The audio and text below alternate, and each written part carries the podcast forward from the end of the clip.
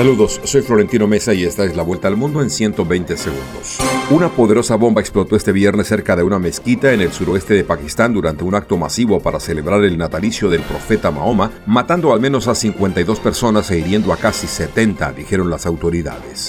Más de 2.500 migrantes murieron o desaparecieron al intentar cruzar el Mediterráneo hacia Europa desde principios de año, informó el alto comisionado de la ONU para los refugiados ACNUR. Entre junio y agosto, al menos 990 personas murieron o desaparecieron en la peligrosa ruta. El ministro de Asuntos Exteriores de Rusia, Sergei Lavrov, afirmó este viernes que Moscú considera inaceptable el regreso de militares de Estados Unidos y la OTAN a Afganistán, cualquiera que sea el pretexto.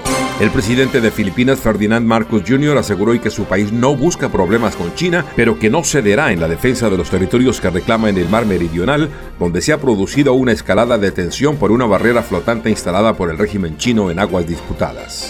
El presidente de Estados Unidos, Joe Biden, aseveró que Donald Trump y sus aliados son una amenaza para la democracia estadounidense y afirmó que el expresidente está más interesado en el poder personal que en defender los valores fundamentales de la nación, e incluso insinuó que los republicanos más convencionales son sus cómplices.